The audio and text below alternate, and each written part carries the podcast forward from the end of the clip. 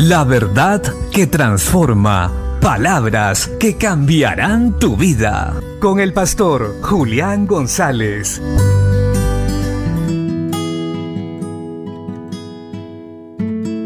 La Biblia dice en el segundo libro de Samuel capítulo 6, versículo 11. Y estuvo el arca de Jehová en casa de Obededón, Geteo, tres meses. Y bendijo Jehová a Obededón y a toda su casa.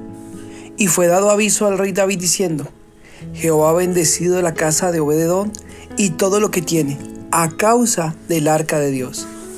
Entonces David fue y llevó con alegría el arca de Dios de casa de Obededón a la ciudad de David.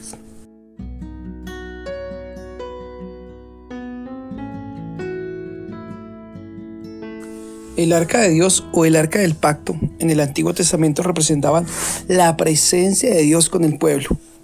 Por eso este suceso era tan importante.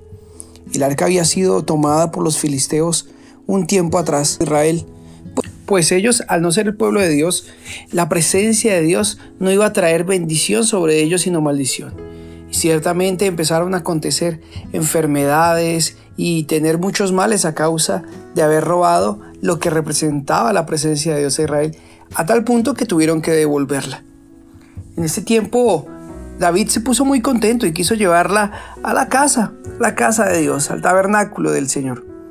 Pero como lo hizo de una manera inapropiada, tuvo que dejarlo en casa de Obededón. Y vemos cómo la presencia de Dios en una casa, en un hogar, trae bendición. Lo que acabamos de leer dice que la casa de Obededón fue prosperada porque el arca estaba con él. El tener la presencia de Dios en el hogar produce prosperidad, paz, bendición. Qué maravilloso esto.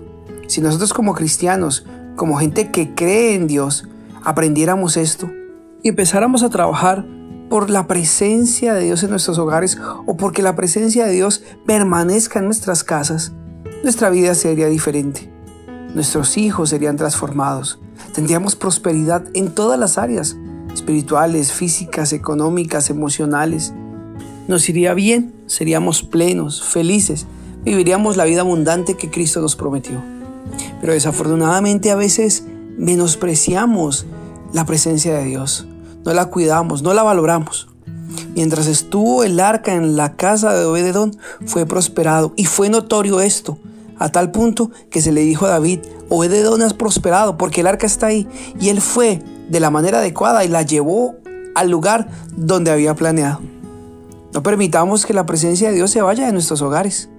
Trabajemos, trabajemos para que ella permanezca. Santifiquémonos, glorifiquemos a Dios y vivamos la palabra todos los días de nuestra vida. Entonces la presencia de Dios permanecerá con nosotros. Bendiciones.